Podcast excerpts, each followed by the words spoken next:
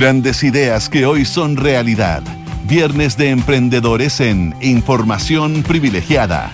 Auspicio de Copec Wind, la plataforma de nuevos negocios y venture capital de Copec.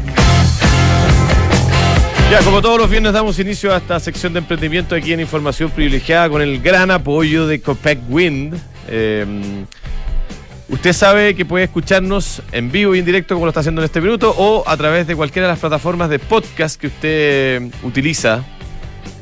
Y hoy día tenemos en estudio a don Pablo Maestri, CEO de IM2 Energía, IM2 Energía Solar. Energía Solar. Energía Solar.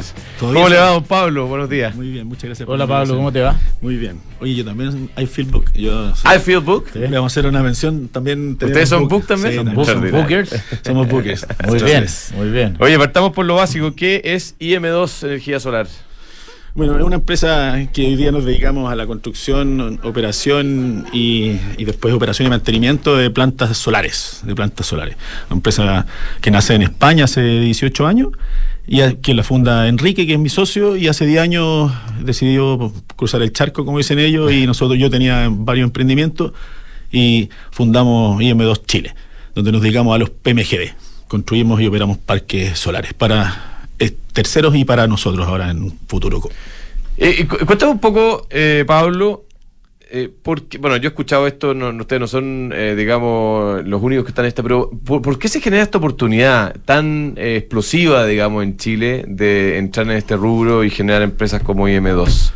El primero que, que, nosotros tuvimos la suerte de, de, que de alguna forma nuestro, mi socio ya llevaba 10 años, o sea, ya tenía la experiencia, se había equivocado bastante, y había aprendido harto, sí que aproveché toda esa, esa ¿En, experiencia. En, en, Europa tenía la experiencia? En España, sí, en España. En, España. en nuestra, nuestra otra oficina están en Valencia, en España, y la otra aquí en, aquí en Santiago. Hoy día es una sola empresa. Somos primos hermanos, somos Ah, primos ok, hermanos, ok. somos primos hermanos, trabajamos en conjunto muchas cosas, pero no, pero somos los mismos socios. Allá tiene un socio más que, que hace la diferencia, pero acá somos 50 y 50 con mi amigo. Entonces aprovechamos eso y bueno, y demás está decir que todos los que trabajan en solar tenían a Chile visto por la, ¿Por qué? por la radiación primero que tiene. Ya. La radiación de Chile es una de las más eh, privilegiadas que, que hay en el mundo. Y después, bueno, porque son mercados, era, era en- hace 10 años atrás, era un mercado emergente, con un país sólido, con instituciones que funcionan. Eh, este- esta es la parte más, más macro y, y se da la oportunidad para poder hacerlo. La, estaba todo en pañales y, y había, que, había que crecer. Y en eso, en eso apostamos nosotros hace ya casi 12 años atrás. 12 años atrás. Sí. ¿Y cómo ha sido el desarrollo del mercado en esos 12 años? Me imagino que ha habido eh, movimientos importantes. De hecho, ¿eh? cambió la regulación en O sea, mira, mira, lo, lo que te voy a decir, mi socio lo primero que me dijo, me dijo, mira Pablo, nosotros la gran ventaja que tuvimos para poder sobrevivir las crisis españolas, que fueron muy fuertes cerca del 2010, es que es la cintura, me dijo, tenemos que tener cintura, porque en este mercado cambian las regulaciones cada muy, eh, cada muy poco tiempo y tenemos que tener la flexibilidad para ir haciéndolo. Si somos así flexibles, si somos así flexibles, vamos a poder eh, subsistir. Y dicho y hecho, generalmente las empresas vamos más rápido que, que el Estado, entonces generalmente vamos quedando, dejando pillo, como decimos nosotros, a la, regulación y vamos empujando. Entonces sí hay que estar a- hay que estar ahí atentos. Ha cambiado, sí, ha cambiado mucho, han entrado muchos players nuevos, eh, el mercado sigue creciendo y vamos pasando por etapas. ¿Y por ustedes desarrollan proyectos industriales solamente o también residenciales? Tenemos una empresa que, que es otra empresa del grupo que, que se dedica al residencial con inteligencia artificial y una empresa que entró al Nasdaq hace tres meses atrás. ¿Cómo? entró al Nasdaq. De este, este, este, esta empresa se llama Turbo Energy, que viene desde España, eh, y entró al Nasdaq hace tres, Mira. hace tres meses.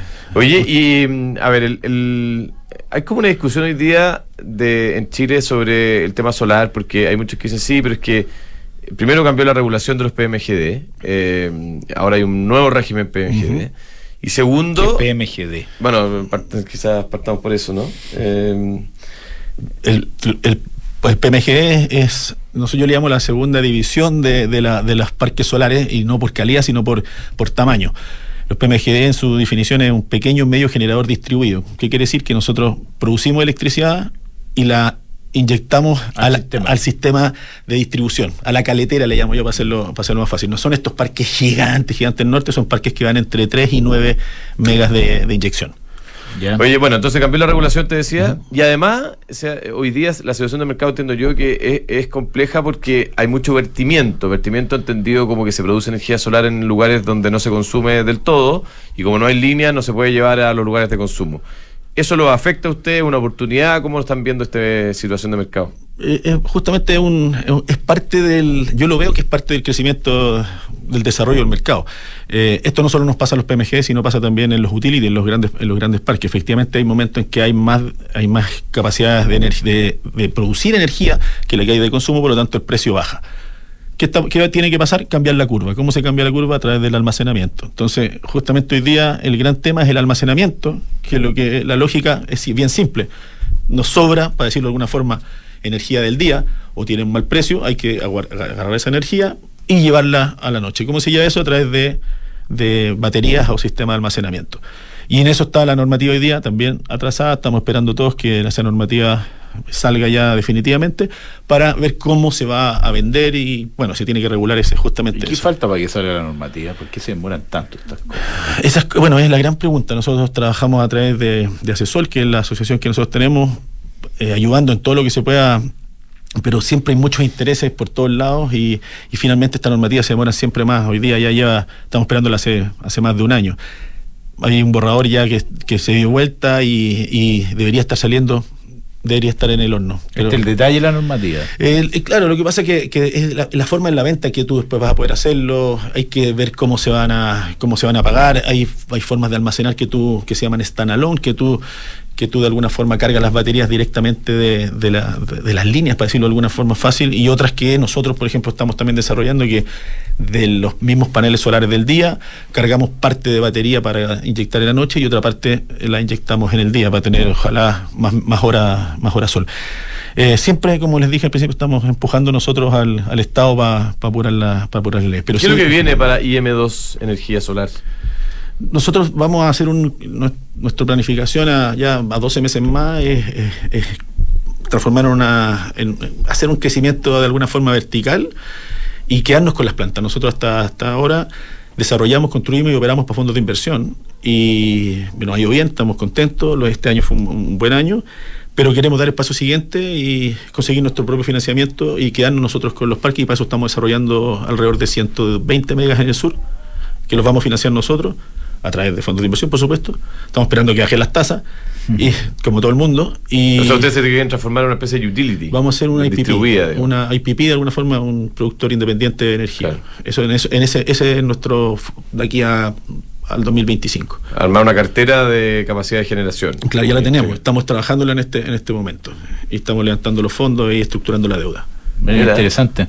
Oye, en términos de, de desarrollo de la industria, eh, hablaba hace pocos días atrás con alguien que sabe mucho para saber tu opinión, que tiene que ver con el negocio usted, eh, que veía que el- el- la energía solar iba a ganarle a la eólica eh, vía el desarrollo de, de mejores eh, tecnologías de batería. Que la eólica también es bien invasiva. A mí me pasa que veo esos molinos y no son de lo más bonito que hay. Tienen buena fama, pero no sé hasta cuándo. En cambio, la- los paneles son mucho menos invasivos. Mira, voy a. No me quiero morder la lengua porque cuando tú me dijiste energía solar, eh, IM2 energía solar, hemos estado bien tentados de ponerle energía renovable porque tenemos proy- algunos proyectos eólicos también, entonces no me quiero morder la lengua solo.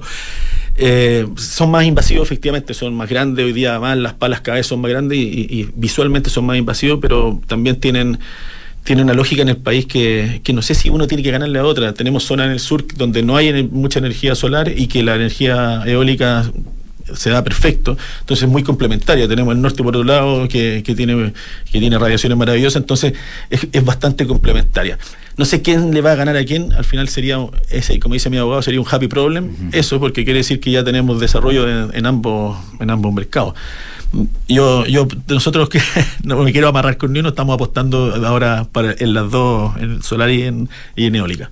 Esa es una de las cosas que vienen en corto plazo. Grandes proyectos han hecho, ¿ah? felicitaciones por lo que han Oye, logrado. pero y, y- proyectos y el tema de transmisión y, y- y todo lo que se habla de, de la necesidad de Chile de invertir en transmisión para aprovechar, eh, ¿cuál es la visión de ustedes que son un actor de la industria? Sí, yo solo nosotros en la general no, no trabajamos en transmisión, trabajamos en, en- en distribuida, pero finalmente eh, eh, en el mercado es igual que siempre vamos vamos también empujando al Estado. Tenemos más tenemos más efectivamente tenemos más producción que capacidad de, de, mover la energía de un lado a otro y eso produce que, bueno, ustedes lo han visto también en los últimos meses, han, quebrado un par de empresas de energía solar justamente porque no tienen la capacidad para poder, eh, tienen, está la planta ahí y no se puede, y no se puede vender, que, que es básico. Entonces, efectivamente es un tema que el Estado está al debe y tienen que trabajarlo antes posible porque además, además los inversores, los inversionistas están mirando ese tipo de cosas justamente para, para no tener eh, miedo de invertir en, en el país. Como insisto, vamos, vamos empujando ahí el carro del Estado. Excelente. Muchas gracias, don Pablo. ¿ah? Pablo Maestro y CEO de IM2 Energía Solar. Gran trayectoria desarrollando estos proyectos. ¿eh? Sí, felicitaciones por lo que han hecho. Gran, eh, gran eh, compañía. ¿Sabía usted que COPEC está transformando el futuro a través de su hub de innovación COPEC Wind? Está transformando los sectores de movilidad, energía y retail con nuevas soluciones para acompañar la vida en movimiento de las personas, las empresas y el país. Además de, por supuesto, apoyar esta gran sección de emprendimiento aquí en Información Privilegiada. Exactamente. Bueno, nos despedimos entonces eh, de la sección de emprendimiento y vamos a eh, el pantallazo con Diego Paul, que está a la espera de los